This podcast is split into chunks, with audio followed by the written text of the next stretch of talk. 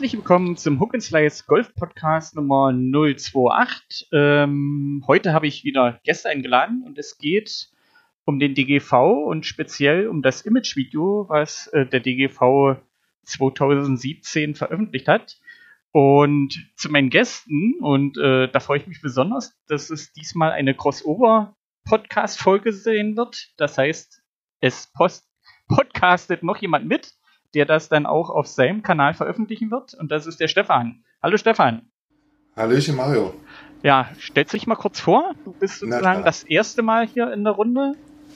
Ich Oh. bin das erste Mal in der Runde, ja. Ähm, Zumindest in, in meiner Runde. äh, nee, auch grundsätzlich. Also ich habe ja meinen eigenen Podcast, wo ich halt äh, ja, alleine vor mich hinrede.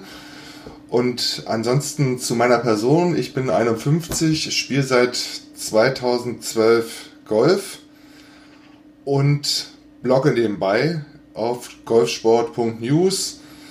Ähm, da geht es um alle möglichen Themen rund um den Golfsport und seit Anfang des Jahres habe ich einen Podcast auch auf der Seite. Jo, das ist eigentlich alles so zu mir, kurz und schmerzlos. Ja, das reicht auch. Und äh, deine Linkadresse zum Podcast, den schmeiße ich bei mir noch mit in die Shownotes. Also alle, die nachher dann mal zu dir rüberspringen wollen, in die Shownotes lesen und da ist der Link drin. Ähm, wer noch neu in der Runde ist, oder hat man dich schon mal, Jörg? Nee, mich hat man noch nicht. Ich bin bis jetzt immer passiver Zuhörer gewesen. Ah, passiver Zuhörer. Ja, Jörg, ebenfalls Gruß nach Berlin. Hallo und stell dich Danke. mal kurz vor. Ja, ähm, Jörg bin, ähm, bin Bist du? 42, wie gesagt, bin aus Berlin. Ähm, ja, spiele seit 2000, ich glaube 13 war das, Crossgolf. Darüber kennen wir uns dann ja auch in der Elster. Ähm, ja, bin übers Crossgolf dann so langsam auch zum, zum Platzgolfer geworden und ja, seitdem begeisternd dabei und ja, Ja, super. Also Schläger nicht mehr losgelassen, wie ich immer so schön sage. Ja, wie, wie ich auch immer behaupte und das immer abgestritten wird, Crossgolf ist ein idealer Einstieg für, für äh, richtiges Platzgolf oder für Platzgolf allgemein. Äh, das glauben die meisten nicht, dass viele von den Crossgolfern äh, nebenbei auch Platzgolf spielen. Das nur mal so am Rande. Äh, Thema heute. Ähm, wir haben im Internet äh, diesen großen Moloch das Imagevideo des DGV präsentiert bekommen. Und das ist heute unser Thema. Und dieses Imagevideo hat ein Golfblogger schon mal auseinander, auseinandergenommen von spieltgolf.de, der Rüdiger. Und das möchten wir heute sozusagen für uns mal ein bisschen durchsprechen. Äh, Rüdiger hat das aus Zyniker-Sicht beschrieben und wir wollen ja sozusagen dieses äh, Video oder sein äh, Rant mal ein bisschen auseinandernehmen. Ist das wirklich so? Ist unser Empfinden so, wie Rüdiger das schreibt, oder ist das ein bisschen überspitzt, oder ist das noch schlechter, als Rüdiger sich das vorstellen kann? Wir haben Gut, gut formuliert. ja, äh, dieses grandiose Video äh, werde ich in den Shownotes auch noch mit verlinken und es hat bisher 1535 Aufrufe, also sensationelle Annahme des Videos und äh, die Nicht-Golfer und Golfer reißen sich wirklich drum, dieses Video zu sehen. Muss ich jetzt mal so sagen. ähm, sieht man da auch, ab wann das eingestellt wurde? Ich glaube im Mai. 26. Müsste man- Mai. Ja, ja. Ach doch, sensationelle Zugriffszahlen, also. Ja, Das ist. Ja, da, da träume ich von mit meinem Podcast. so, ähm, ja, wo fangen wir denn an? Fangen wir mit, äh, ich lese mal kurz vor, was Rüdiger sozusagen äh, zum Eingang geschrieben hat. Etwas Vogelzwitschern, ein Baum im Gegenlicht, Musik voller Pathos und eine tragende Stimme im Off. Ja, so fängt das Video halt an. Ähm, Wartet, man lass mich mal kurz springen. ja, und dann kommt auch die Stimme, die dann anfängt zu sprechen. Irgendwann fängt es an. Dabei sein. Es zu fühlen, zu begreifen, die Eigenerfahrung ist der beste, ja der einzige Weg zu erkennen, was Golf wirklich bedeutet. So, und das nehme ich mal gleich als Frage. Passt das eurer Meinung nach, was der DGV dort als Text gegeben hat? Also die Frage ist ja grundsätzlich, für wem, für wem das Video ist. Ja, das hat der DGV nicht dazu geschrieben. Ja, ja. Also ich, ich sag mal für, also aus meiner Sicht für uns Golfer, die dem Virus schon erlegen sind, äh, würde es zum größten Teil passen. Aber wenn ich diesen Sport nicht betreiben würde, äh, tja, wollte ich denken, okay, jetzt kommt ein schöner Schinken. Ähm, aber ob das mit Action und Golf und so zu tun hat, äh, kann ich mir jetzt nicht so vorstellen. Also, wie gesagt, man müsste echt mal klär wissen, für wen dieses Video ist. Ja, ich sag mal, zumindest was am Anfang, also was ja am Anfang steht, dieser eine Moment und ähm, das ist ja zumindest das, ähm, ich hoffe, dass sie das versucht haben, damit zu beschreiben. Das, ähm, das steht auch da irgendwie so drin, diesen Schläger in die Hand zu nehmen und dann das zu fühlen. Das ist ja zumindest, zumindest das, was ja dann viele wirklich zum, äh, zum Golfen verleitet zu bleiben oder dann halt die Schläger wirklich zu sagen, das ist nichts und wegzuschmeißen. Also entweder äh, man fängt halt an und ist irgendwo infiziert oder halt nicht. Also die Beschreibung zumindest passt ja so halbwegs. Ähm, aber ja, es es ist halt für, für Nicht-Golfer, ich sag mal, finde ich relativ emotionslos, äh, so anzufangen. Ähm, so, ich weiß nicht, ob man halt wirklich damit nicht Golfer auf den Golfplatz kriegt oder zu einem Schnupperkurs oder ähm, ich meine, diese Beschreibung der Emotionen dann, ja, das kann ich noch halbwegs nachvollziehen, weil es bei mir so ähnlich war. Man fängt mal an, bevor hat man gedacht, um Gottes Willen, was Golf spielen, äh, was für Rentner. Und dann hat man irgendwann selber mal einen Schläger in die Hand genommen und es macht dann doch Spaß. Ähm, aber wenn ich jetzt als Nicht-Golfer, also mir hat es geholfen, mit Golf anzufangen, dass ich einen Schläger in die Hand genommen habe. Äh, wenn, ich, wenn ich nur das Video gesehen hätte, wäre ich garantiert nicht zu meinem nächsten Golfclub irgendwo gerannt und habe gesagt, ich will das jetzt mal ausprobieren. Also, das, also dafür hat es definitiv nicht geholfen. Da, da gebe ich dir recht. Ja, also es passt auch so ziemlich mit meiner Erfahrung. Also ähm, ich habe ja in, in Schottland angefangen mit Golfspielen, nicht in Deutschland. Und da sind halt äh, da gibt's nicht diese Zugriff, äh, Zugangsbeschränkung, wie es hier halt ist. Ähm, ich bin einfach hin, habe gesagt, ich würde gerne eine Runde Golf spielen. Die haben mir äh, gefragt, Schlägerlein, ja, Bälle, zack, Tasche und schon konnte ich loslegen. Und das auch nur, weil ich äh, keinen Bock hatte, mir noch ein Castle anzugucken oder sowas, sondern einfach mal, lass uns mal was anderes machen. Und äh, um mich war es geschehen, als der Ball das erste Mal geflogen ist. Also dieses Pling, wenn der Schläger den Ball trifft und der Ball sensationelle 4,82 Meter geflogen ist. Jawohl. Erste Mal Sweetspot treffen, vergisst man nie. ja, und ab diesem Moment wusste ich, geil, das will ich nochmal haben. Möglichst über 6,94 Meter. also, äh, wirklich, ich habe erst da gestanden und habe da so viel Luft weggeschaufelt, dass das schon ein Vakuum war, äh, ehe ich den Ball das erste Mal getroffen habe. Und dieses Gefühl stimmt schon. Also ich meine, der Satz ist nicht ganz falsch, aber äh, um jetzt äh, jemanden zu begeistern, nee. Nee, der, der ist dazu da, um das äh, nochmal zu vermitteln, wer schon mal äh, für die Leute, die schon mal einen Schläger in der Hand hatten. Also bei mir war es ähnlich. Meine Freundin hat mich mit auf die Driving Range genommen. Die hat äh, vorher schon ein bisschen gespielt und äh, gleiche Situation. Vorher mit Golf 0 äh, am Hut und mir ging es genauso wie dir. Dann irgendwann mal den Ball getroffen, nachdem man dann irgendwie gefühlt dreimal den Arm ausgekugelt hat. Und ähm, ja, dann war es passiert. Aber das ist ja sozusagen der zweite Schritt. Äh, und der erste Schritt, die Leute erstmal auf den Platz zu bekommen. Mario, bei dir war es ein Zufall. Ja. Bei mir war es eine andere Person. Ja. Aber jetzt jemanden, der sozusagen äh, auch im Freundeskreis keinen Golfer hat, der den dann sozusagen mitschleift, äh, weiß ich nicht, ob das Video mich da vom Sofa ziehen würde. Hm also um, als Fazit muss ich sagen, nehme mich nicht. Also ich finde es ziemlich träge, altbacken. Also es sind, ist wirklich ein schönes Video. Also die Bilder sind echt schön. Aber ähm, ich empfinde im Grunde genommen nichts, wenn ich das Video sehe. Also ich kenne Videos aus, aus den USA, also Image-Videos, wo sie äh, sozusagen zeigen, wie man Golf auch erleben kann. Und die begeistern mich viel, viel mehr. Also, äh, ja, gut. Aber wir reden ja über das DGV-Video. Also, ihr sagt schon mal, der, der Anfang, äh, ja, verleitet er zum, zum Wegschalten. Etwas gediegen, etwas gediegen, so wie der Golfsport halt das Image halt hat. So Also, wenn, so. so, genau. Image ist was für alte Leute und, und teuer, ja, also für Reiche.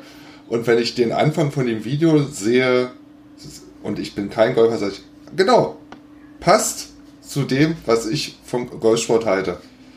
Gediegen, nur was für besondere Leute. So fängt das Video für mich an. Und ja damit das, lockt man Fehler schon ist. mal Also wenn die, die, die nächsten 100.000 Leute zum Golfsport.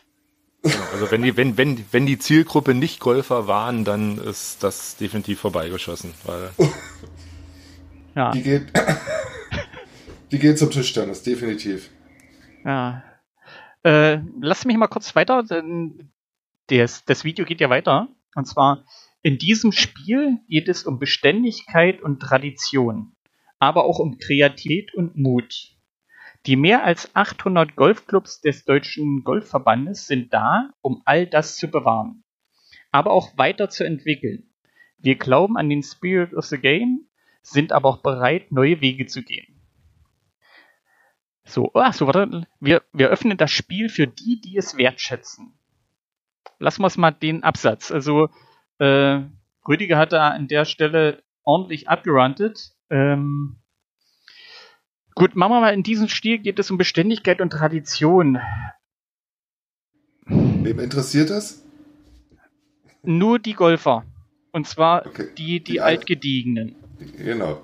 Ne, übersetzen kann man Beständigkeit und Tradition, Beständigkeit nicht zu verändern. Es soll so bleiben, wie es ist. Genau. Und ja, Also ist es, ja, also Tra- ähm, Tradition und Tradition sind für mich dazu da, um sie zu brechen. Ja, aber die, die Älteren, also gut, wir sind jetzt alle schon das ältere Semester, wir können schon bei den Jungsenioren spielen. Ähm, ich sag mal, bei denen, die, ich habe vor 20 Jahren angefangen mit Golfen. Und die Tradition damals war grundverschieden zu dem, was ich momentan im Golfsport erleben kann. Da ging es wirklich drum, ähm, du hast das falsche Auto, du kannst hier nicht du hast die falschen Klamotten, du kannst hier nicht. Und auch was äh, Platzreife betrifft, ich, ich kannte das von Großbritannien halt nicht. Da gehst du halt hin auf den Platz, als wenn du nicht gerade im Privatclub bist, äh, fragst, ob du spielen kannst und äh, wenn die sagen, geht okay, dann bezahlst du und spielst. Und die Tradition in, in Deutschland ist halt so, du musst erstmal die Platzreife machen und momentan geht ja gerade auf Facebook eine heiße Diskussion, ähm, wo jemand in dem alten Club, Stefan, die Äh, Platzreife gemacht hat. Ich sag's nicht weiter. Und äh, wo sich über die Platzreife und äh, dass man eine Platzreife ja wenigstens in zwei Monaten machen muss und bla bla bla. Äh, Diese Tradition der Platzreife ist doch ein ziemliches selbstgemachtes Ding. Und das ist auch wieder so ein Punkt, wo es um Beständigkeit geht. Wir, wir selektieren erstmal vor, schaffen uns eine Möglichkeit, äh, sozusagen erstmal zu prüfen, ob die denn überhaupt spielen können oder wollen oder dürfen. Und dann ist die Platzreife ja noch so inkonsistent, dass jeder Club selber entscheiden kann, ob ich jemanden mit einer Platzreife von Club B bei mir spielen lassen darf. Also, Ja, also über das Thema Platzreife, glaube ich, können wir fünf Stunden diskutieren. Äh, ja, Ich und- habe die, ich habe die Platzreife, ich habe die Platzreife äh, in diesem Club gemacht. Ähm, also kannst da du nicht war- spielen.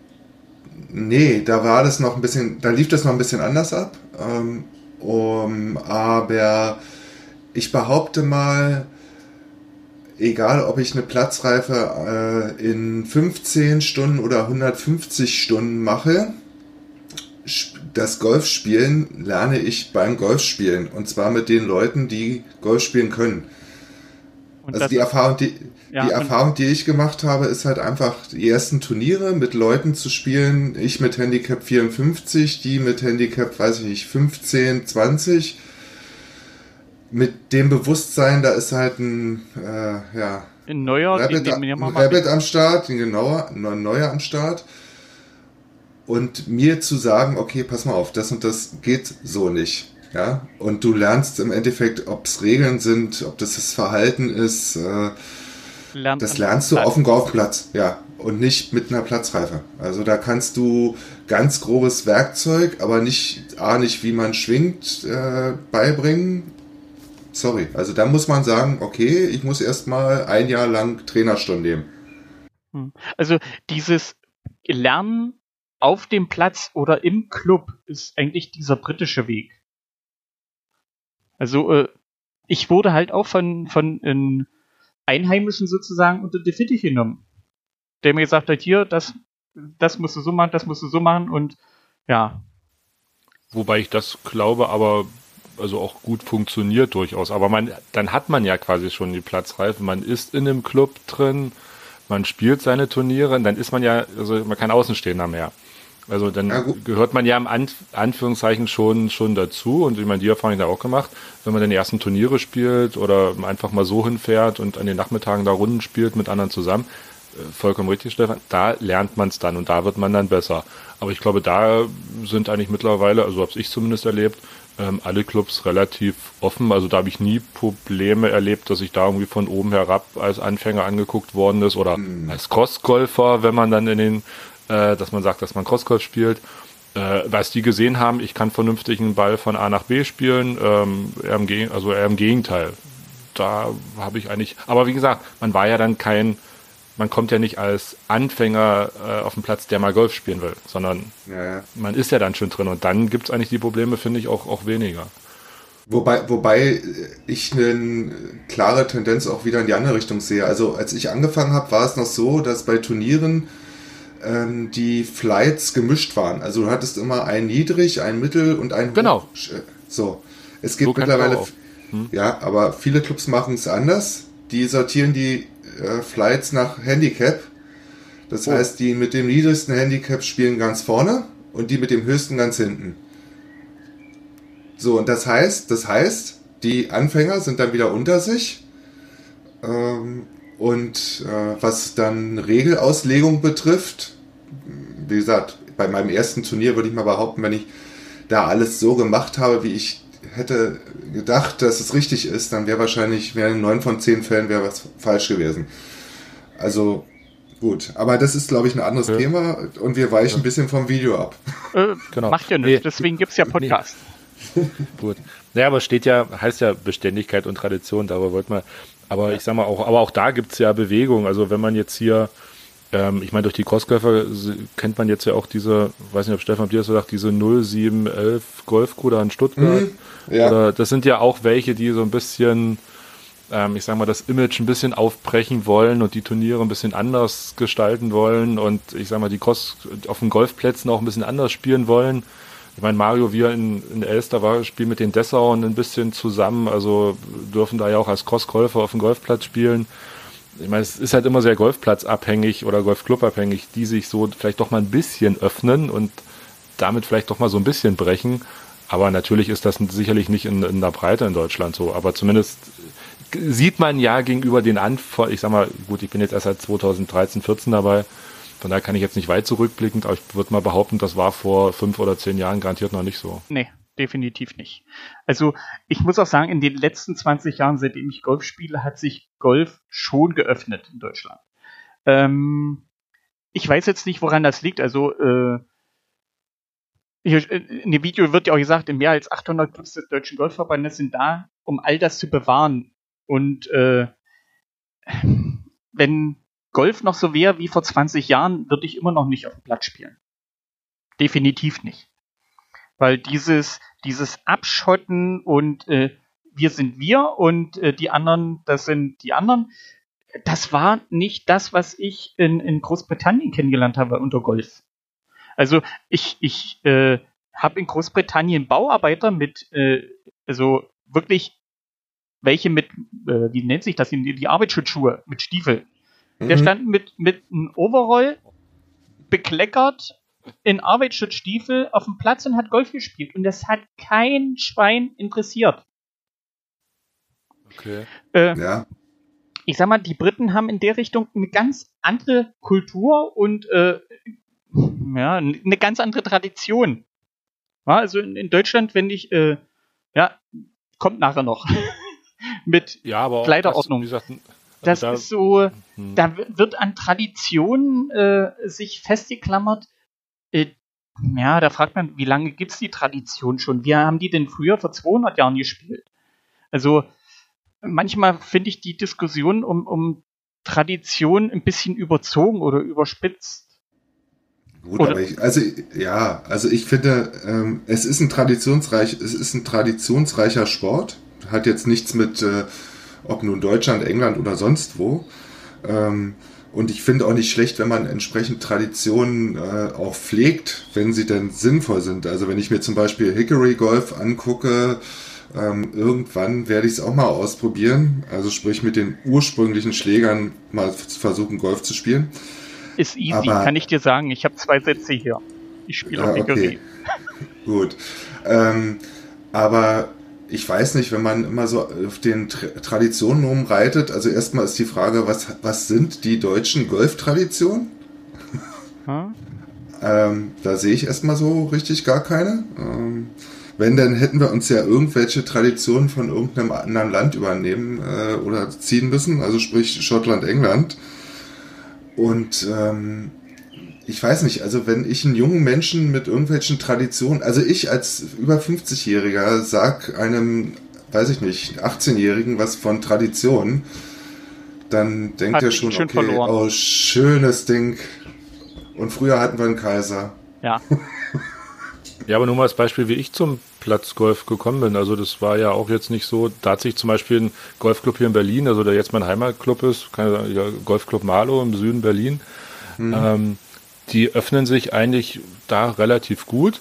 Ähm, die machen immer von Frühjahr bis, bis Herbst äh, mal Mittwoch so ein, so ein Scramble-Turnier, wo du als kompletter Nicht-Golfer von mir aus auch ähm, wenn du auch eine Jeans anhast und wenn du ein, ein T-Shirt anhast, ist es dann auch egal, wirst auch nicht weggeschickt. Ähm, und dann gehst du halt mit einem Fünfer, Sechser Flight über den Platz, wie gesagt, als Scramble-Turnier. Und ähm, wird dann ein bisschen gegrillt und das war halt einfach eine super Atmosphäre und dann habe ich gemerkt, Mensch, das ist ja doch ganz locker. Und äh, gut, mein Vorteil war durch das Crossgolf, dass ich natürlich schon ein bisschen Golf spielen konnte und ich sag mal, die Bälle da halt, äh, ich, äh, den Platz nicht umgepflügt habe, sondern halt ähm, die Bälle auch geflogen sind. Und ähm, ja, dann kommt man halt ins Gespräch und dann geht man halt nochmal hin, nochmal hin und, ja, und, und irgendwann leckt man dann das Blut, dass Platzgolf halt doch irgendwie ganz gut ist. Also wäre da meine erste Erfahrung, denke ich mal, abgrenzender gewesen, würde ich wahrscheinlich heute noch kein Platzgolf spielen. Also selber mal hinzugehen, hätte ich sicherlich auch nicht gemacht, aber ich wurde halt da auch dem, mit einem Tipp bin ich da halt hingekommen, dass mich jemand da auch mitgenommen hat. Ähm, und finde ich, das ist ein sehr schöner Einstieg, wo man es mal probieren kann. Und ähm, also wo man halt einen Schläger in der Hand nehmen kann und es halt probieren kann. Ja, und ohne Platzreife. Und ich finde, das ist auch der einzigste Weg, wie man Leute damit irgendwie motivieren kann. Und wie gesagt, also diese Öffnung, ich weiß jetzt, ich kenne jetzt, glaube ich, wenig Vereine, die sowas, glaube ich, machen. Aber das ist, für, für, denke ich, ein Weg, wie man Leute zum, zum Spielen kriegen kann. Also von daher funktioniert die Öffnung durchaus. Also mich haben sie dadurch gekriegt. Ähm, aber das machen garantiert noch wenige, weil viele dann sicherlich noch ihren, ich sag mal, die Platzschonung wahrscheinlich im Vordergrund stehen. Na gut, in, in dem in, in Weil, also da wo ich die Platzreife gemacht habe, hast du ja einen neun Loch Platz, wo du ohne Platzreife spielen kannst.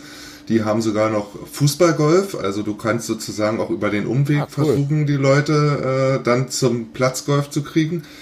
Aber was man halt immer wieder raushört, ist, da hat mir irgendjemand einen Tipp gegeben, dann bin ich los. Da hat mich irgendjemand mitgenommen, dann bin ich los. Genau. Also, ich sag mal, in äh, neun von zehn äh, Neugolfer kommen auf den Golfplatz, weil irgendein Golfer sie mitschleift.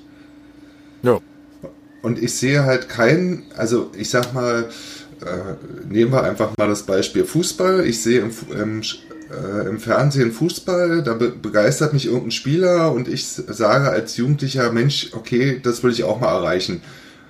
Gucken wir mal, was es für Fußballclubs in meiner Umgebung gibt, ja. Also die Situation entsteht ja nie. Du hast immer die Situation, ein Golfer muss einen Nicht-Golfer an die Hand nehmen und die mitschleifen. Also mitschleifen. Ja, gut, aber ich glaube, das wird sich, ja, aber das wird sich, glaube ich, so schnell gar nicht ändern, weil ich meine, Fußball, äh, wenn man sieht, ich meine, ich habe selber zwei Söhne, äh, vier und acht Jahre jetzt. Ich meine, du, jeder kriegt irgendwann mal einen Fußball schon mal geschenkt, wenn sie klein, wenn sie kaum laufen können.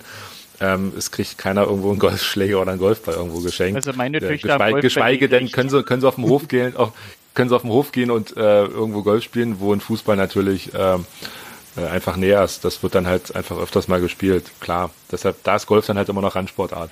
Aber jetzt noch zurück zu der Frage. Also ihr findet diese Öffnung, dass sich Golfclubs auch für Nicht-Golfer öffnen, also prinzipiell erstmal überhaupt nicht äh, irgendwas fordern, sondern einfach nur machen lassen, findet ihr prinzipiell schon gut. Ja, also der einzige Weg wahrscheinlich, äh, ja. Also äh, sozusagen, da seid ihr weit ab von der Tradition. Ja, wenn wir die Tradition so definieren, dass man unter sich sein will, dann bin ich ganz weit weg von der Tradition. Ja. Ich meine, dass, dass, dass die Regeln eingehalten werden und mein Gott, also das, um Gottes, also die Frage ist, genau, was definiert man als Tradition? Nur, wenn halt keine, ich meine, Tradition kann ja nicht bedeuten, es darf, darf kein Neuer dazukommen. So, also ich meine, die Tradition kann ja nur weiterleben, wenn neue dazukommen, die es quasi weiterführen. Und die Frage genau. jetzt, wie, wie kriege ich neue Leute dazu, die es halt dann weitertragen können? Und äh, ja. Und das man muss es auch mal, man muss es mal ganz nüchtern betrachten. Ähm, ich sag mal, der Großteil der Clubs in Deutschland, äh, die schwimmen nicht gerade in Geld. Ja. So, das Einzige, womit sie Geld reinkriegen, ist mit Mitgliedern und ist mit Greenfee zahlenden Spielern. So, und wenn man jetzt sagt, man bleibt, man lässt es so laufen, wie es läuft, dann würde ich mal sagen, haben wir in zehn Jahren vielleicht noch 400 Clubs. Wobei ich da Golfer kenne, die finden das super super. Ja, dann sollen sie da spielen, wo sie spielen können. Nee, das sind aber, aber das sind aber auch äh, dann Golfer, die äh, das Doppelte und Dreifach an Mitgliedschaftsgebühren zahlen können. Ja, ist ja okay. Aber ja. es muss, es, also es, es soll die geben, guck, gucken wir uns einfach mal Berlin-Wannsee an. Ja, so. Da kommst du nicht einfach so rauf auf den Platz, geschweige denn du kommst dann in den Club. Soll, die Clubs soll es geben. Die haben ihre Berechtigung, ist völlig in Ordnung. Und dann muss es die Clubs geben, die so einen Mittelweg gehen. Also ich sag mal, ein bisschen ähm, Tradition, aber sich auch öffnen. Und dann soll es auch die geben, die sich komplett öffnen und sagen, okay, wir sind nicht ähm, der Club, der über Jahrzehnte die gleichen Clubmitglieder äh, hat, sondern der einfach mal Leute ranzieht, die aufbaut und wo einfach mal der Fluss dann vorhanden ist. Also ich sehe es bei mir selber, ich habe halt in Club A angefangen. Irgendwann habe ich mir gesagt, okay, ich will mal noch was anderes erleben. Welche Clubs gibt es noch in der Umgebung? Und dann ich, bin ich zum nächsten Club gewechselt. Also ich finde also schon. So das, so das Prinzip Fußball. Du fängst beim Kreisliga-Verein an zum ja. Oberliga-Verein und spielst irgendwann Bundesliga. Ja. ja. naja. Also ja. bei mir wird es immer Kreisliga bleiben, aber ist egal. ja, bei mir wird es wahrscheinlich auch nicht mehr. ja, also sagen wir mal, wir, wir brechen liebend gern mit der Tradition, dass man unter sich bleibt. Da bin ich doch ja. auch schon ein Stückchen wow. weg von dem Video, wo ich sage, Tradition gut und schön, aber man muss sich auch den Gegebenheiten anpassen und äh, auch der Zeit, in der man lebt. Genau. Ja. Gut. Der nächste Satz ist ja äh, wunderschön. Unsere Plätze gehören zu den besten und schönsten der Welt. Unsere Sportler spielen bei den großen Turnier Turnieren und sorgen für unvergessliche Momente. Das sind zwei Themen. Äh, fangen wir mit den schönsten und besten Plätze der Welt an. Ähm, wie ist eure Meinung zu den Golfplätzen in Deutschland? Sind das die schönsten und besten der Welt? Dazu habe also ich zu wenige gesehen. Also ich, ich habe schon, hab schon etliche Golfplätze gesehen, aber ich finde, das ist sowas von subjektiv.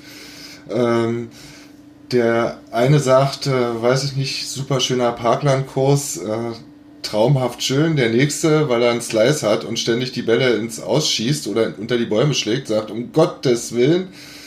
Ähm, also das finde ich sehr, sehr subjektiv. Wir, Äh. haben sehr, wir haben sehr schöne Golfplätze, Golfanlagen, sehr schöne, ähm, und die auch zu vernünftigen Preisen bespielbar sind. Aber dass wir nun die besten und tollsten der Welt haben, halte ich mal aber ganz überheblich. Ähm, es gibt ja so ein Buch, die 100 äh, schönsten Golfplätze der Welt. Und ich glaube, da ist nie, doch einer ist, glaube ich, drin. Oder zwei. Das wäre einmal, glaube ich, Sylt und äh, Winston links. Aber Hm? danach hört es, glaube ich, schon schlagartig auf. Also die besten Golfplätze, die schönsten Golfplätze. Ähm, ich kann zumindest äh, für die britischen Inseln sprechen, weil ich mich da sehr viel rumtreibe. Es gibt super schöne Golfplätze in Deutschland. Also mein Herz geht sowieso auf, wenn ich einen Golfplatz sehe. Also egal welchen. Aber das ist eben dieses, ah, schön, Golfplatz.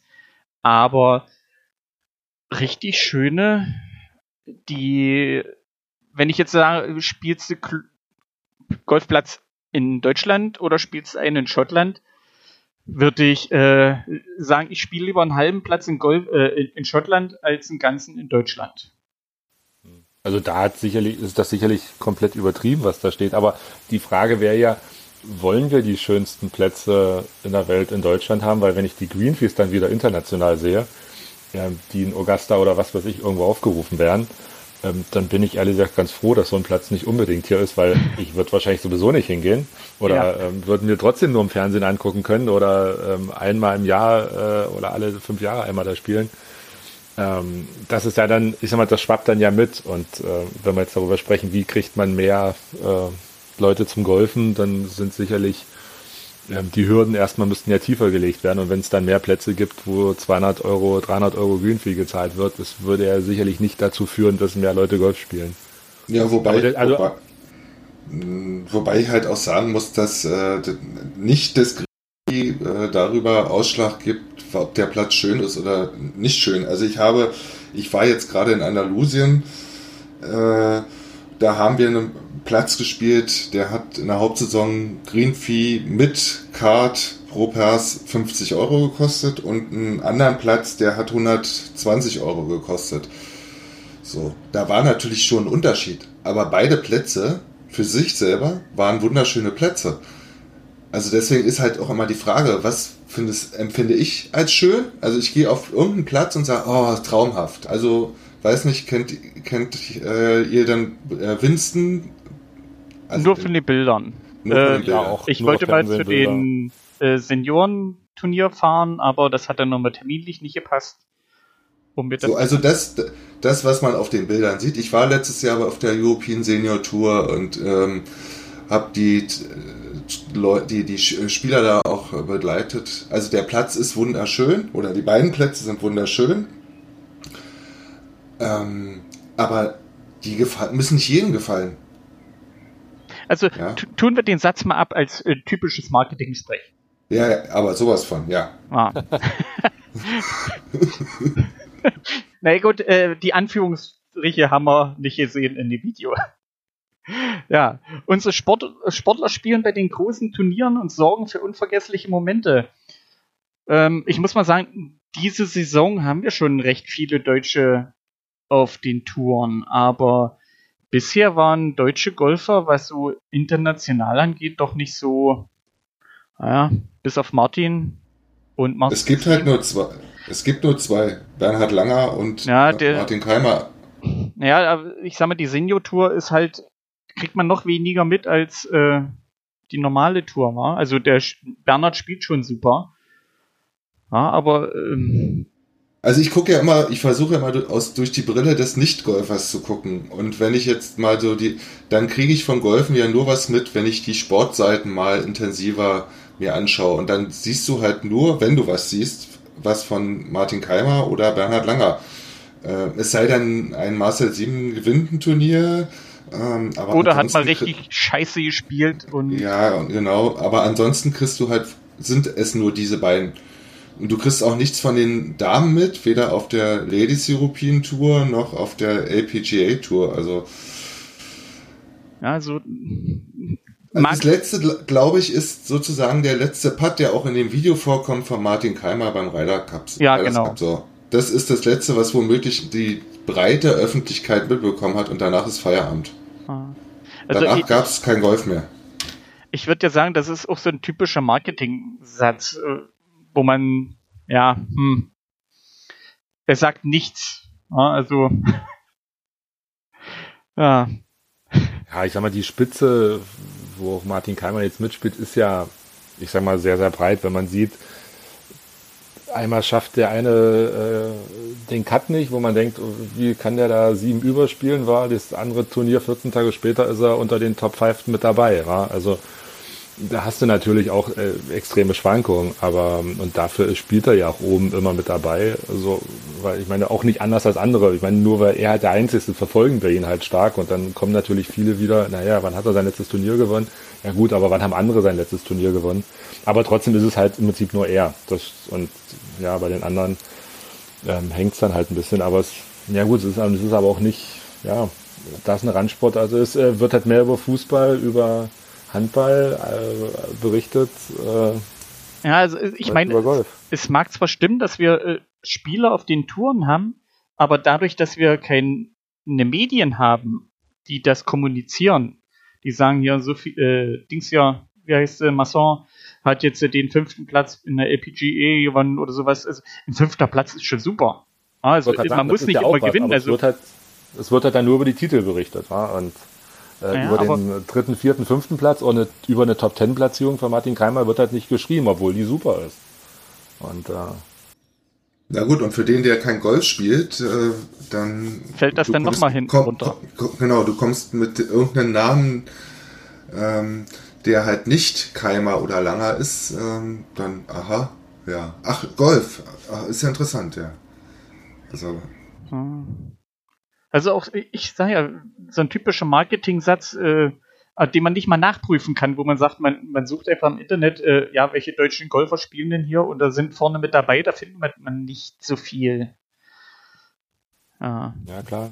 Ich meine, damals, Und das- ein, oder vergleich mal so, als ein Boris Becker damals äh, Wimbledon gewonnen hat, eine Steffi Graf, dann sind halt wirklich Leute zum Tennis gekommen. Aber du hast in Deutschland halt viel mehr Tennisvereine als Golfclubs. Oder wenn Dirk Nowitzki angefangen hat, da gut zu spielen, dann hat vielleicht auch Basketball mal so ein bisschen Hype bekommen. Aber dafür gibt es halt einfach, ist halt Golf zu unterrepräsentiert, dass dann eine Figur, die da mal gut spielt, wirklich viele Leute nachzieht. Ja, bei Golf, äh, Quatsch, bei Tennis, bei Basketball funktioniert das.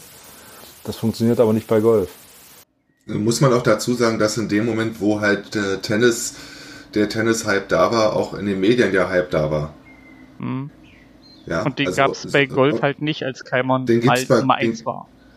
Den gibt's bei Golf. Also ich, es ist ja auch nicht einfach. Also wie möchtest du äh, ein Golfturnier medial im Fernsehen präsentieren? Ja, 72 Löcher über vier Tage und jeder Tag irgendwie, wenn du wirklich das Turnier berichtest, nicht nur über den einzelnen Spieler, acht Stunden. Wie willst du denn das in ein vernünftiges Format packen, wo der Nicht-Golfer mal sagt, okay, das gucke ich mir mal an. Ja, aber gab es da nicht mal auch einen Podcast, wo das mal so aus Sicht eines Lokalredakteurs mal Ja, wir ein hatten da mal. durchleuchtet wurde, dass wohl gesagt worden ist, okay, selbst wenn da einer mal spielt, dann hat da ein Lokalredakteur so zwei Seiten Sportteil Platz. So, dann Ja. muss halt der Kreisliga-Fußball da rein, dann müssen, dann müssen die, die regionalen Sportvereine rein.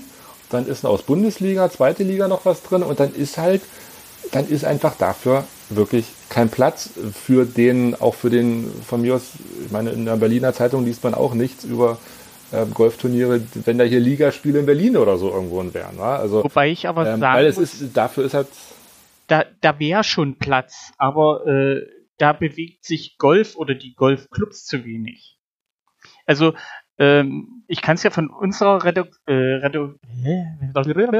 Regionalzeitung zumindest sagen und äh, dass die schon berichten, wenn man die äh, einlädt und wenn man sagt, hier, wir haben ein Ligaspiel und ich meine, äh, wer weiß denn, dass es im Golf eine erste und eine zweite Bundesliga gibt?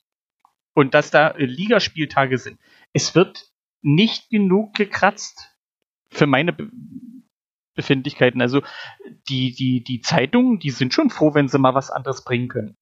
Aber dazu muss man denen auch sagen, hier, wir haben jetzt Bundesligaspieltag. Zweite Liga, wir sind auf Platz 2, wir könnten uns verbessern auf Platz 1 oder sowas. Das nehmen die schon an. Aber dazu müssen halt die Golfclubs aktiver werden. Und dann liest man sicherlich auch ein bisschen was über Golf in den Zeitungen. Ja, aber ich, ähm, ähm, wenn ich mir jetzt, wenn ich jetzt zurückblicke, zum Beispiel auf die European Senior Tours äh, in, in Winston, die Leute, die da waren, waren alles Golfer. Also zu 99,9 Prozent. Und selbst, also es war ja ein Turnier oder ist ja ein Turnier, wo du auch keinen Eintritt bezahlen musst. Ne? Und Einzugsgebiet rund um Schwerin bis Hamburg hin äh, oder Bremen sogar äh, ist ja relativ groß. Und da ist halt auch nicht so der Zuspruch. Also die Leute sind auch nicht unbedingt so interessiert, es sei denn, es sind, es ist die Nummer 1 bis äh, 50 irgendwie am Start. Dann sind die Leute auf einmal interessiert. Da möchte ich aber noch mal dazu nehmen, ich denke mal, dass viele Nicht-Golfer immer noch dieses Image von Golf im Hintergrund haben. Und was sie davon abhält. Also speziell, wenn ich jetzt an meinen Podcast mit den drei Nicht-Golfern denke, die da äh, negative Erfahrungen gemacht haben und das halt dann auch so kommunizieren. Und negative Bewertungen werden immer mehr wahrgenommen als eine positive. Also wenn, wenn ich jetzt einen Freund habe, der hat eine negative Erfahrung gemacht mit, mit Golf, äh, dann werde ich dazu auch nicht mich hinreißen lassen, da mal hinzugehen. Also ich denke mal, da fällt, fällt die Abschottung bis in den 80er Jahren äh, Golf immer noch auf die Füße. Und äh, dieses Video äh, reißt uns ja bekanntlich förmlich aus dem Sessel. Also uns hält es ja kaum noch auf den Sessel hier zum Podcasten. Ja, um mal wieder den Bogen wir, zum, zum, Video zu bringen. Können wir ein bisschen schneller sprechen? Ich will noch auf den Platz. ja. Nachtgolf. Nachtgolf. Na, och, ist doch lange hell. Her hervorragend. Ja. Nachtgolf macht Spaß. Ja, haben wir auch schon oh, ja. Mal gespielt. Vor allen Dingen im Winter. Ja. So, der nächste Satz ist noch, wir testen, wir untersuchen, wir schaffen Wissen. Wir organisieren, wir fördern den Nachwuchs genauso wie die Senioren, den Breiten- und den Spitzensport. So, ähm, ich weiß zumindest, dass der DGV ordentlich Geld in die Hand nimmt, um hier Abschlagschule und solche Projekte zu fördern. Äh, breiten Spitzensport stecke ich nicht tief genug drin in der Materie. Spitzensport frage ich mich, also da gibt es schon ein paar äh, Initiativen, die sie machen. Sie hatten zum Beispiel für Rio äh, dieses äh, Team Deutschland oder sowas gegründet und dort Spieler unterstützt, äh, die nach den offiziellen Olympia-Qualifikationsregeln nie hätten dahin fahren können. Also da finde ich, wird an manchen Stellen gedreht und geschaufelt, aber äh, nicht so, dass es Sinn macht. Ja, was den Nachwuchs fördert, das Video spricht ja Bände. Zumindest, wir sind jetzt, glaube ich, bei Minute anderthalb. also, ich weiß nicht, äh, Stefan und, und, und äh, Jörg, wie das bei euch mit Nachwuchs auf dem Platz aussieht. Also ich gehe mal jetzt von jugendlichen Nachwuchs aus, nicht äh, Quereinsteiger. Wie, wie doll ist denn das da bei euch? Also in, in Kalin, in Kalin kann ich es nicht, nicht, noch nicht so richtig beurteilen. Äh, in Wall hat es mir immer Tränen in die Augen getrieben, wenn ich äh, junge Golfer, also ich sag mal echt Jugendliche, äh, auf dem Golfplatz gesehen habe. Es, war, es waren halt immer relativ, sehr, sehr wenige. Und ähm, Erfahrung ist, aber das, das ist auch irgendwo verständlich, es waren meistens dann die Kiddies von den golfenden Eltern oder die Freunde von denen, aber wo halt die, ähm, die Eltern dann halt schon gespiel, ähm, gespielt haben. aber also Kalin kann ich nicht beurteilen, muss ich echt passen. Ähm, aber was, ähm, also ich glaube, da wird immer noch über die ganzen, über ganzen Golfclubs hinweg relativ wenig gemacht. aber es ist ja auch nicht einfach. Also ich finde es auch nicht einfach, einen, weiß ich nicht, achtjährigen, zehnjährigen dazu zu bringen, äh, wenn seine Eltern nicht selber golfen, zu sagen, komm, wir gehen mal auf den Golfplatz, lass uns das mal aus, ausprobieren. Also, ja, wenn er nicht direkt neben einem Golfplatz wohnt, wird es schwierig. Und das weil, dürfte in dem weil, meisten Weil alle anderen Sachen nach der Schule oder so, dann sucht man, suchen sich die Kinder natürlich irgendwo, ähm, ich sage wahrscheinlich Sportvereine, was natürlich auch irgendwo in der Umgebung automatisch erreichbar ist, weil, weil das haben sie ja im Kopf und das wollen sie dann spielen und die kommen ja nicht auf einen Sport, der 50 Kilometer weit weg ist. Ich meine, da ist ja die Verbindung gar nicht da. Und ähm, also ich meine, für Malo, wo ich in Berlin spiele, habe ich jetzt auch keinen Einblick, was da in die Jugendarbeit konkret ist, aber zumindest weiß ich, dass es auf jeden Fall einen Jugendtrainer dort auch gibt und auch der Pro äh, mit, mit Jugendtraining macht. Ähm, weil beim letzten Turnier, wo ich da mitgespielt habe, hatte ich in meinem Flight auch einen, jetzt das Alter nicht falsch sagen, 13-, 14-Jährigen dabei. Ähm, hat super Spaß gemacht, mit dem zu spielen, weil wo ich auch gedacht hätte, Mensch, wenn ich in dem Alter hätte anfangen können, ähm, wäre wär das schön gewesen, weil äh, der hat mein Handicap gespielt und ähm, also ähm, das, da sieht man manchmal, was man in dem Alter schon alles spielen kann und dann gibt es ja auch noch jüngere. Aber das sind dann natürlich in dem auch irgendwie von Eltern und äh, Freunden irgendwo mit, mitgenommene, die dann halt äh, damit angefangen haben.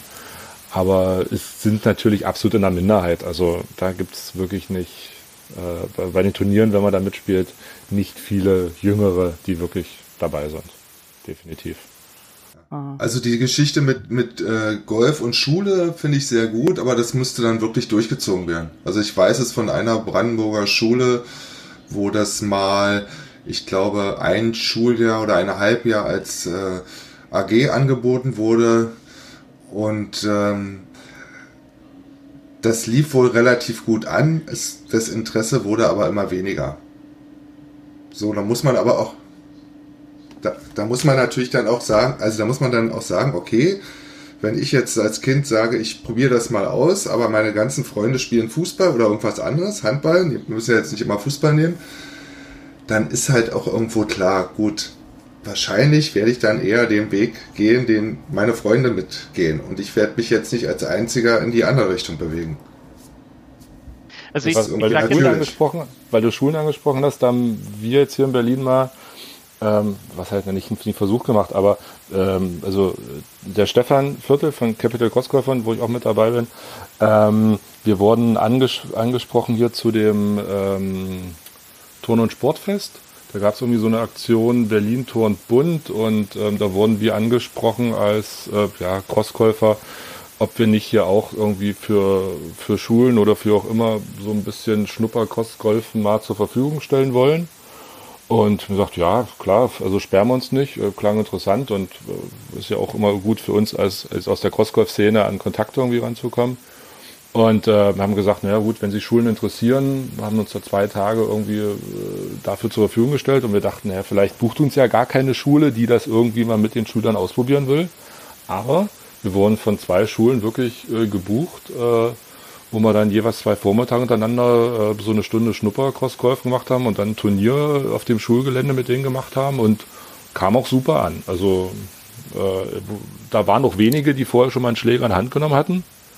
Ähm, also es wurde angenommen, nur es war jetzt natürlich nicht das Platzgolfen, das ist klar. Äh, war, also es war dann halt quer über den Schulhof dann so ein paar Bahnen angelegt und mit äh, halbwegs einfachen Zielen, aber die waren schon mit Begeisterung dabei. Also wenn man es halt, ich sag mal, anbietet, ich glaube schon, dass es angenommen wird.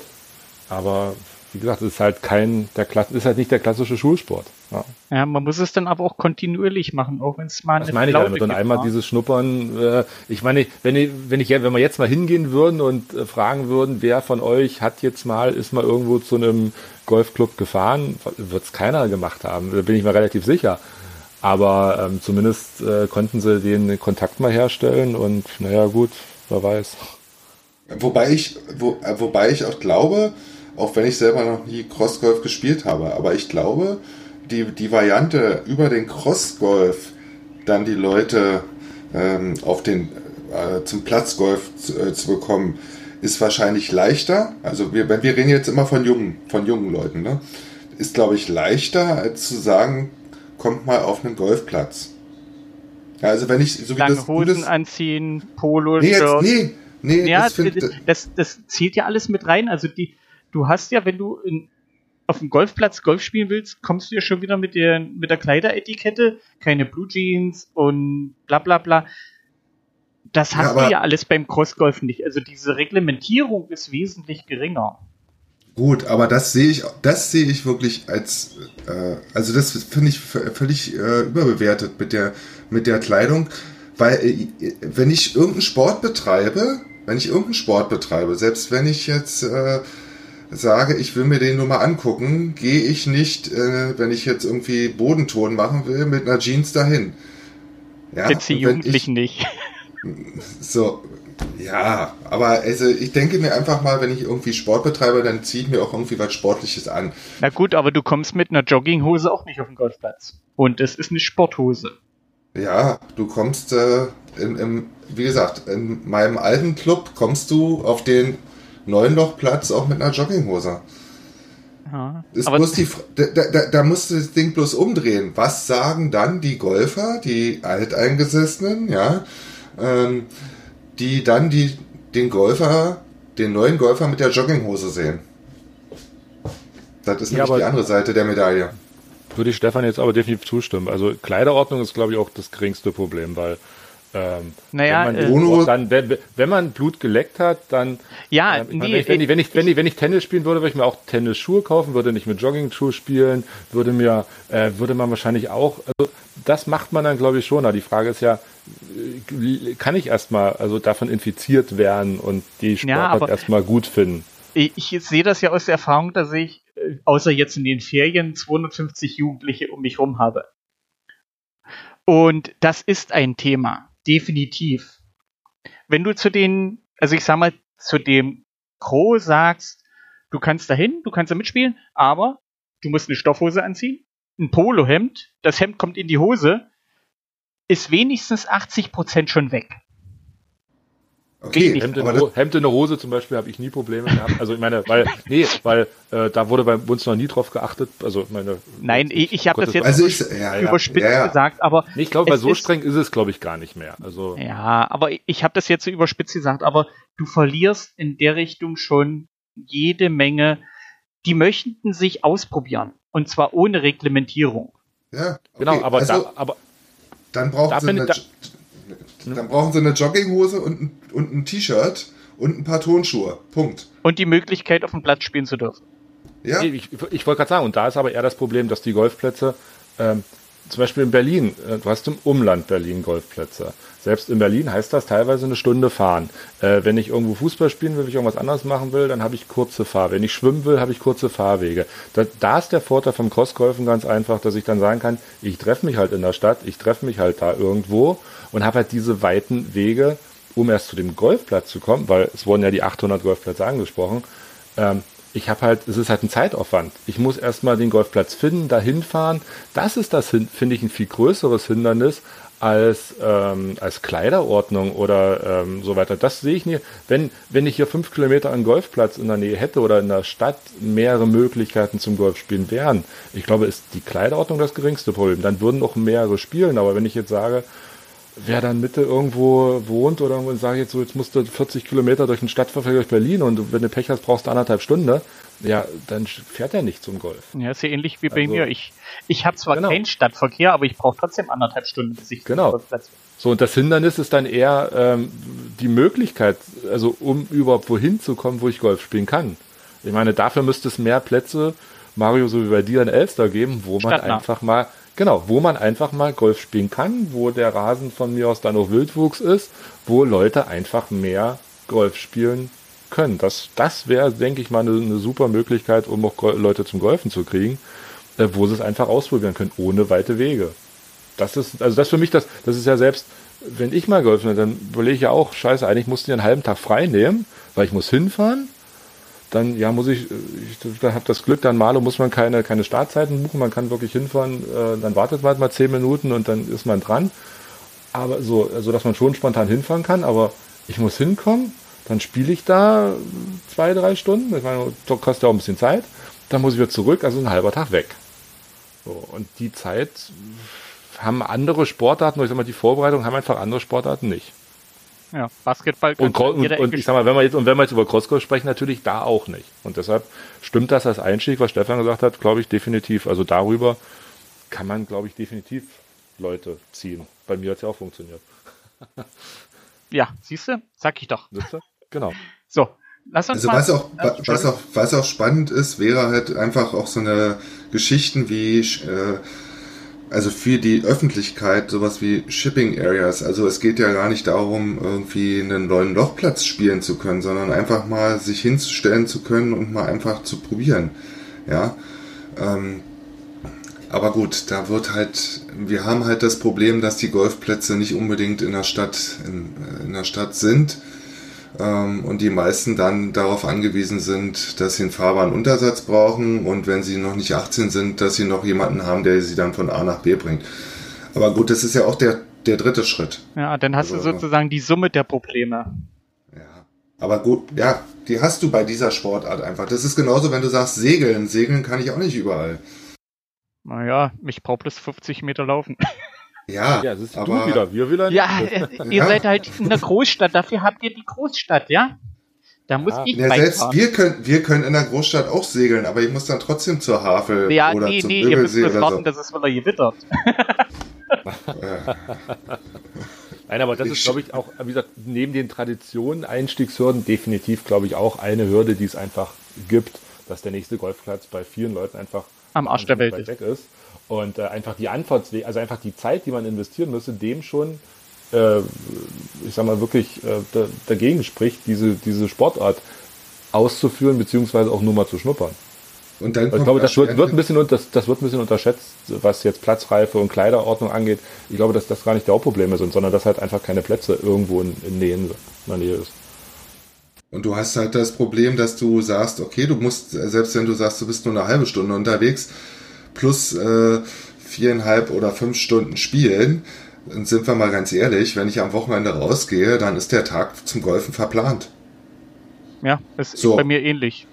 So, und äh, wenn ich einem 14-Jährigen sage, wir gehen zum Golfen und ich und der sagt dann, wie, wie, wie sechs Stunden jetzt? Nee, bloß nicht. Also zwei Stunden ist ja okay, aber sechs Stunden mit einem Thema, ich, wo ich nicht weiß, ob mich das überhaupt interessiert? Wird schwierig. Mhm. Gut, aber dann kommen wir gleich mal zum nächsten Satz. Der passt nämlich da noch mit drin. Äh, Inklusion ist eine Selbstverständlichkeit und Golf kennt keine Schranken. Und da hat Rüdiger geschrieben, außer den DGV-Ausweis und die Platzreife. Ja, und äh, da bin ich voll auf seiner Linie. Denn der DGV-Ausweis und die Platzreife haben mich 15 Jahre lang von jedem Golfclub ferngehalten. Oder von fast jedem. Aber sieht doch schick aus. Nee, ich habe nicht dieses R. äh, ja, weil der nächste Platz ist hier am Arsch der Welt. Egal, wo ich hinfahre. Nach welche Seite? Nach Norden, nach Süden oder nach Osten? Ach nee, nach Westen. Osten haben wir nicht mehr. Da kommt erst in Polen wieder was. Und ja, also da stimme ich Rüdiger voll zu, äh, dass wir uns immer noch separieren als Golfer. Du musst halt diesen Ausweis haben und du musst die Platzreife haben, um spielen zu können. Mit Ausnahmen wie in Malo oder in Wall mit diesen öffentlichen neuen Lochplätzen. Das ist aber erst eine Entwicklung der letzten sieben, acht Jahre. Also früher gab es das nicht. Was ich gesucht habe, auf Golfplätze spielen zu dürfen, wo äh, nicht diese Plastikkarte vorausgesetzt war oder die Platzreife, die konnte man äh, ja an, an einer Hand abzählen. Ja. In der Umland Berlin kenne ich, kenn ich, kenn ich einen, der das macht. Das Wilkendorf oben, oder aber auch nur unter der Woche und, nur, auch, und auch nur auf einem Platz. Ähm, also da kann man so und da kann man von Montag bis Freitag, glaube ich, so war das immer, äh, den einen 18 Loch Platz zumindest bespielen, ohne Karte, ohne Platzreife. Äh, aber die haben halt auch zwei 18 Loch Plätze, deshalb machen sie dann unter der Woche den einen auf dafür. Aber ja, so einen anderen kenne ich im Umland Berlin oder ich glaube im ganzen Ostdeutschland hier nicht, wo man ohne, ohne Karte spielen kann. Ja, also wie, es, es gibt den einen oder anderen, aber dann muss ich mich ja schon mal mit dem Thema im Vorfeld beschäftigen. Also das Problem ist doch, wenn ich irgendeine andere Sportart betreiben will, dann geht das meistens ohne irgendwelche Clubzugehörigkeit erstmal. So. Wenn ich Golf spielen will und ich will jetzt überall Golf spielen, dann, ähm, dann muss ich halt irgendwie in irgendeinen Club. Ob ich will oder nicht. Es sei denn, du bist Ausländer. Dann musst du es nicht. Ja, gut, okay. Wir, wir, wir reden ja jetzt von den, wir wollen ja mehr Mitglieder äh, oder mehr Einheimische in die Golfclubs kriegen. Also das ist ja wohl das, der Plan dieses Videos oder so. Also Ja, hat doch funktioniert. Ich- Wir, wir ich treten brauch jetzt alle noch in den zweiten Club ein. Also ich brauche mich nicht um die Spanier kümmern, weil die sind in Spanien in einem, in einem Club, wenn sie, wenn sie denn in einem Club sind. Wollte ich gerade sagen. Und in Großbritannien ist es ja auch so. Also äh, die meisten Golfspieler sind Clublose. Wobei, Ich finde äh, Reg Da, Hm. Aber das Problem ist, da, da muss man auch mal andersrum sehen. Äh, ich, am liebsten würde ich auch in gar keinem Club sein und immer spielen, wenn, da wo ich will. Auf der anderen Seite, wovon finanzieren sich zum größten Teil die Clubs von den Mitgliedern? Hm. Also Ja, ich sag mal, so das ist eine, dieses äh, Henne-Ei. ja, Ich wollte gerade sagen, weil Und- ich meine, wir können ja, mal- ich bin ja auch kein Fan davon, nur ähm, ich meine, seitdem ich da jetzt auch in einem Club bin, sehe ich ja manchmal auch, versuche ich auch manchmal den, ich sag mal, aus Sicht des Clubs ein bisschen zu sehen. Ich meine, die, so eine Pflege ist, ist schon intensiv. Und ich meine, ähm, das, das habe ich auch schon mal mit mitbekommen, äh, wie man den Platz dann auch wieder mal schön hinkriegen kann ähm, was wirklich dann, dann viel Arbeit gekostet hat und äh, Geld kostet. Und auf der anderen Seite, wenn das jetzt nicht so wäre, wenn man überall spielen könnte, wo man ist, äh, was ich ja tendenziell auch begrüßen würde, aber so jetzt äh, sehe ich hier in Berlin ja auch einige, gibt es ja auch einige Clubs, wo ich Startzeiten buchen muss. So, und ich hab, woll- wollte neulich auch, nehme ich einmal hin, weil wenn man es jetzt umkehren würde, wenn das jetzt alles nicht so wäre, wenn ich hingehen könnte, wo ich spielen würde und es würden, ich sag mal, mit einmal ein paar, sag mal, 50, 100.000 Leute mehr Golf spielen wollen. Ähm, ich wollte einmal auch spontan hier in Berlin mal irgendwo hin. Da habe ich gedacht, ach, schönes Wetter, probierst mal einen neuen Platz aus. Gucke auf drauf, ja, Startzeiten buchen Pflicht. Gucke drauf, die nächsten zwei Tage eigentlich ausgebucht. Ähm, ich meine, es gibt halt immer noch ein paar Plätze, wo man das nicht machen muss. Aber es gibt wirklich einige, sobald da schönes Wetter ist, wenn es da früh, wenn es da klar ist, dass früh um 9 20 Grad, 25 Grad ist, dann sind einfach von 9 bis 12 Uhr die Startzeiten weg. Äh, Was ich ja auch, was ja auch blöd ist, Startzeiten vorher buchen zu müssen. Aber die sind einfach dann weg. Und wenn ich mir jetzt vorstellen würde, dass alle einfach so spielen würden, würde es ja gar nicht mehr funktionieren. Also das heißt jetzt, Ja, das jetzt nicht, dass ich jetzt, dass, dass ich, dass ich das jetzt vertrete, dass das diese Reglementierung gibt. Aber ich glaube, wenn man es anders machen würde momentan, würde es nur funktionieren, jetzt mal um überspitzt, wenn es mehr Plätze geben würde. Weil es ja eigentlich jetzt schon für die, ähm, die im Club sind und die spielen wollen und die ja dafür auch bezahlt haben, wenn man es jetzt wieder aus der so sieht, ähm, eigentlich schon kaum Möglichkeiten dann wieder gibt, irgendwo äh, unterzukommen und zu spielen. Also ich habe beides erlebt. In, in Wall war es so, da, also wir, waren halt immer eine Truppe, auch in Wall schon. Und wir sind jetzt auch wieder ein paar Leute, die immer zusammen spielen. Und in, in Wall war es so, da konntest du halt am Donnerstag sagen, pass mal auf, wer ist am Samstag, Sonntag mit dabei. So, wir sind halt immer Samstag, Sonntag draußen. So, hat funktioniert. Jetzt in Kalin ist es so, du gehst am Samstag raus und musst am Samstag schon für den nächsten Samstag buchen. Und am Sonntag für den nächsten Sonntag. Und du kannst halt immer nur für sieben Tage im Voraus, ne? Also von Samstag bis Samstag. Und der Platz ist, äh, wenn du dann, ich sag mal, mittwochs guckst, ist der voll und sie haben bestimmte Startzeiten geblockt für Gäste. Ähm, aber er ist halt voll. So. Und wenn du das nicht machen würdest, dann würde der teillose Chaos ausbrechen. Weil dann alle um neun kommen, weil sie alle früh wollen oder sie kommen alle spät. Also, das kannst du nicht machen, das geht nicht. Aber gut, das ist dann Äh. aber eine Organisationssache. Also ich sag mal, wenn sich jetzt äh, über die nächsten Jahre rauskristallisiert, Berlin braucht dringend noch einen Golfplatz, dann wird der sicherlich auch gebaut. Oder äh, gut, Deutschland ist das mit Genehmigung, bla bla bla, bisschen schwieriges Pflaster. Aber ich sag mal, wenn der Bedarf da ist, dann gibt es sicherlich auch jemanden, der sagt, ich decke diesen Bedarf.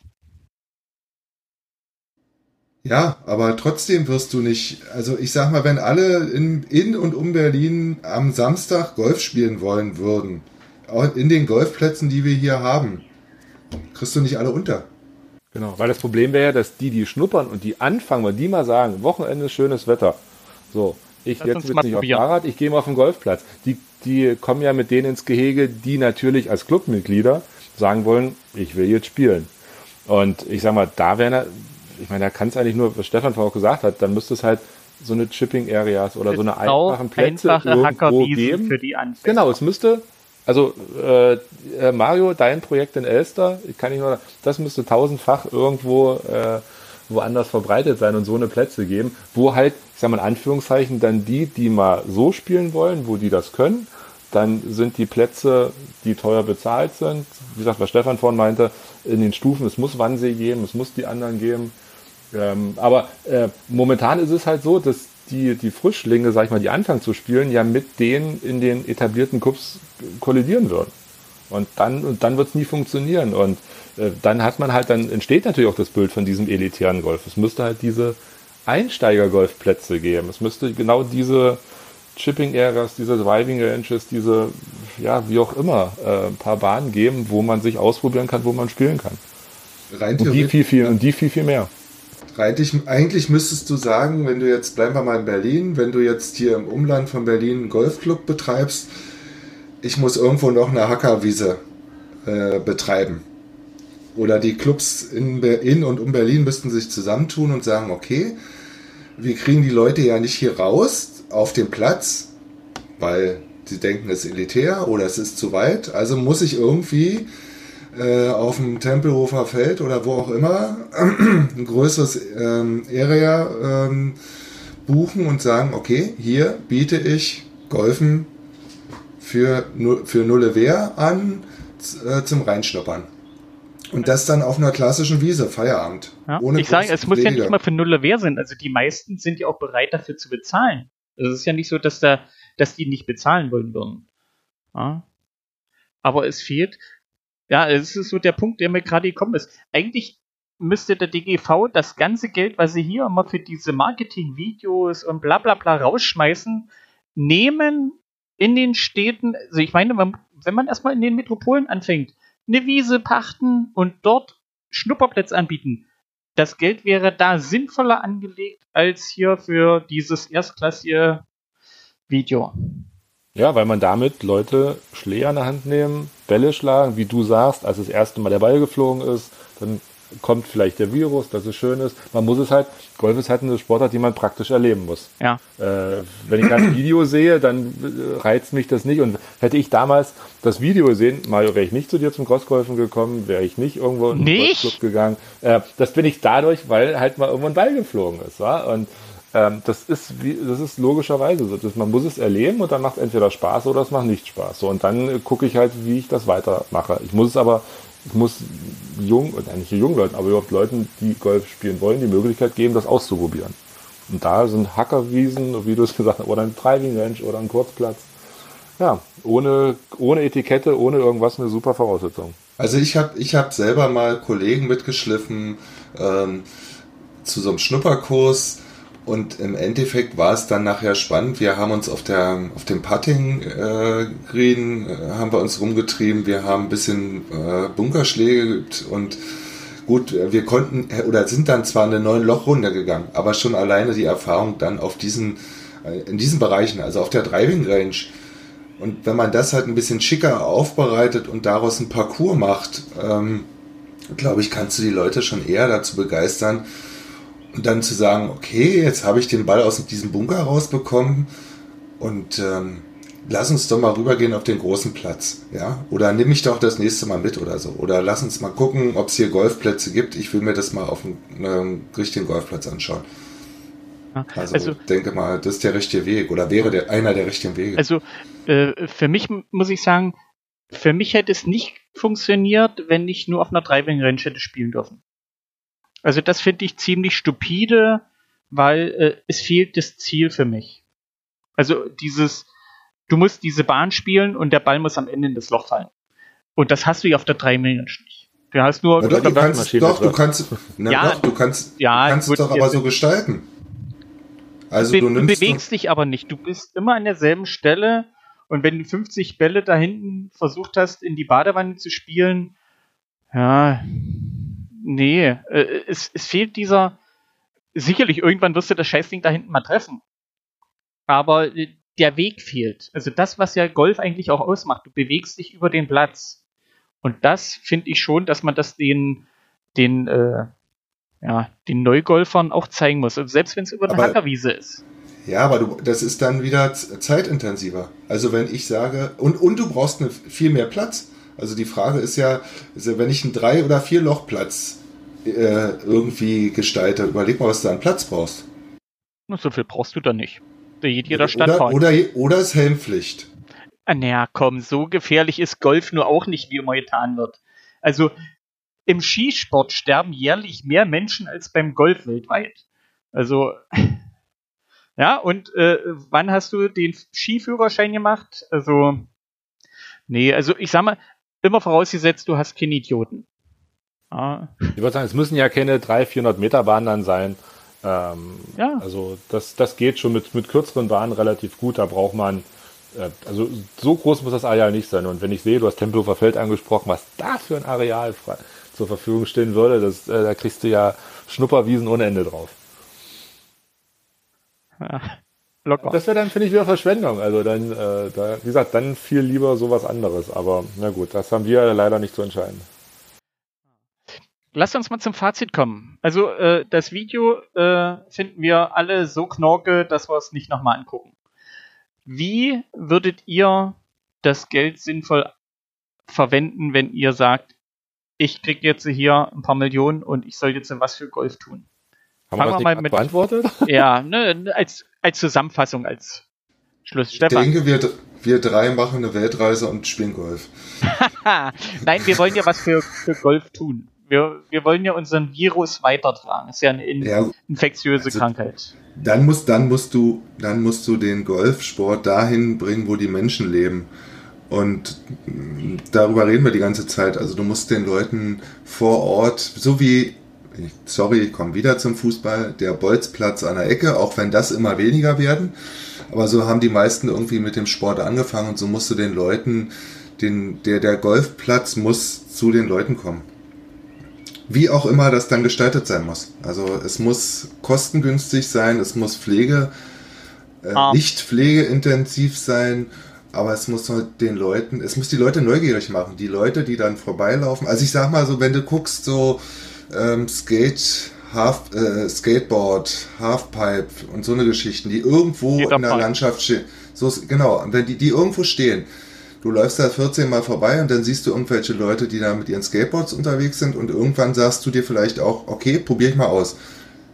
Die Chance hast du ja beim Golf nicht. Du kommst ja nirgends vorbei als Fußgänger und siehst da Golfer spielen und sagst, oh, was machen die denn da? Also man muss den, das Geld, was wir jetzt sozusagen den Topf haben, müsste man dann in, in Wiesen bringen, äh, investieren, die bei den Leuten sind. Ja, Andere Chance Ja. sehe ich nicht. deine kurze Kann ich Zusammenfassung? nur, kann ich nur unterstreichen, äh, was Stefan gesagt hat, weil das war ja auch zumindest aus eigener Erfahrung mein persönlicher Weg. Wenn du in Elster nicht den Crossgolfplatz da gehabt hättest und ich durch meine Eltern öfters in Wittenberg äh, gleich daneben gewesen wäre äh, und in Elster hätte Golf spielen können, ähm, wäre ich garantiert nicht zum Golfen gekommen. Weil äh, auch wenn ich in Berlin wohne, ähm, ich glaube, mich hätte nichts dahin getrieben, ähm, der Platz in Elster, der nicht viel weit weg, viel weiter weg ist. Aber gut, da ich am Wochenende öfters äh, dort in der Nähe bin, äh, hat mich dann einfach zum Golf bekommen, weil ich dort ohne Probleme mit einem Schläger am Wochenende mal kurz für ein, zwei Stunden hinfahren konnte, ein paar Bälle schlagen konnte. Und dann hat man irgendwann gemerkt, Mensch, heute fliegt er nicht nur 50 Meter, heute fliegt er 60 Meter. Und heute äh, habe ich über den Baum geschlagen und heute schaffe ich es über die Hecke, wo ich ja früher immer vorher liegen geblieben ist. Also man hat dann die Verbesserungen gesehen und ich glaube erst nach zwei Jahren Crossgolf spielen dort habe ich überhaupt mal drüber nachgedacht, hier auf den Platz zu gehen, weil ich halt es einfach ausprobieren konnte. Ähm, und wenn ich, weil ich halt genau diese Trainings, kostenlose Trainingsmöglichkeit bei mir in der Nähe hatte. So, also deshalb kann ganz klar sagen, es müsste viel mehr so eine so eine Schnupperplätze geben, äh, ähnlich wie wir es eben schon gesagt hatten. Und das ist ja auch sicherlich ein Grund, weil du von Schottland oder England generell angesprochen hast, wo die mit Baukleidung da spielen. Jedes Dorf, hast du ja schon mal gesagt, aber hat da einen Golfplatz. Und der Platz mal, ist jedes, größ, jedes, jedes größere Dorf. ja, Und äh, ähm, weil es dort halt einfach überall Golfplätze gibt.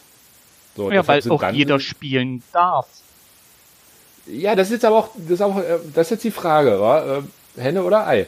Also Ja, Ähm, klar. wenn, wenn, wenn, du, wenn du hier mehr Plätze hättest in Deutschland, würde wahrscheinlich auch mehr Leute spielen können, weil du dann halt, das meine ich ja mit der Reglementierung von, was, du hast begrenzte Clubs, du hast begrenzte Startzeiten, irgendwie musst du das ja kanalisieren. Hättest du hier wahrscheinlich in Deutschland nicht 800 Plätze, sondern ich übertreibe jetzt mal 3000 Plätze. Die wir ähm, durchaus hätt- Platz hätten, war. so, hättest du vielleicht diese Zugangsvoraussetzungen, über die wir uns heute beschweren, teilweise, äh, hätten wir, hätten wir die vielleicht nicht, dann hätten wir vielleicht Zugangsvoraussetzungen wie in Schottland. Weil, wenn du jetzt mal ausrechnest, Fläche, Einwohnerzahl in Schottland zu Golfplätzen, wie viele Golfplätze hier in Deutschland dann hinpassen könnten oder es geben würde. Deshalb, hast, deshalb kannst du in Schottland so einfach spielen, was du hier nicht kannst, weil einfach wir gar nicht so viele Plätze haben. Ich meine, wenn jedes Dorf oder jede kleinere Stadt irgendwie einen Platz in der Nähe, einen Golfplatz in der Nähe hätte, würde Golf in Deutschland auch einen ganz anderen Stellenwert haben. Dafür hat Ja, gut, Deutschland das- halt. Ja, das hat aber auch was mit der Historie zu tun. Also ja, natürlich. Aber ich meine auch, weil wir immer da über Schottland sprechen und sagen, da kann man das. Ja, klar. Ähm, da rennen aber auch nicht, ähm, ich sag mal, da stehen am Abschlag halt nicht, äh, ich sag mal, jede zehn Minuten in Startzeiten getaktet die Leute, sondern Nö, du fährst Ähm, dann da- zehn Kilometer weiter ins nächste Dorf, wenn dann ein Turnier ist. Genau. da. So, und äh, dann, dann wird der Platz aber auch nicht, ich sag mal, dann ist er nicht so, ich sag jetzt mal in Anführungszeichen, abgenutzt, rumgehackt, äh, weil einfach der auch nicht so oft bespielt wird und ich mit den Startzeiten auch kein Problem habe. Ähm, also ich glaube, das bedingt das schon ein kleines bisschen. Und deshalb kann man, glaube ich, das Modell von Schottland auch nicht unbedingt hier übertragen. Es bis auf den Punkt, wenn man es verbreitern will, gibt den Leuten Spielmöglichkeiten. Das ist, und dafür wäre das Geld, glaube ich, besser investiert gewesen. Ja, an der Stelle würde ich dann den Punkt machen und äh, Rüdiger danken für seinen Artikel, für seinen Beitrag und möchte mich hier an dieser Stelle bei euch beiden noch bedanken für den netten Abend. War schön, Gerne. wieder mal über Danke, Golf hat Spaß gemacht. Hat Spaß gemacht. Definitiv. Ja. Einmal nicht nur als Zuhörer, sondern auch so.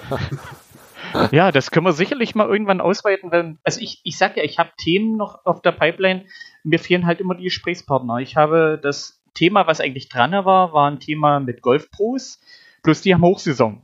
Da komme ich momentan nicht ran und wenn die dann Feierabend haben, dann haben die die Schnauze voll, dann wollen die ihre Ruhe haben, kann ich nachvollziehen.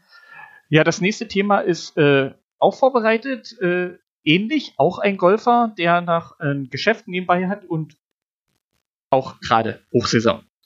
Und deswegen danke an Rüdiger für den Artikel und für euch beiden, dass wir uns heute mal so schön austauschen konnten. Und dann möchte ich mich an dieser Stelle verabschieden und wünsche euch allen einen schönen Tag, gute Nacht, guten Morgen, was auch immer. Und tschüss. Und tschüss. Tschüss.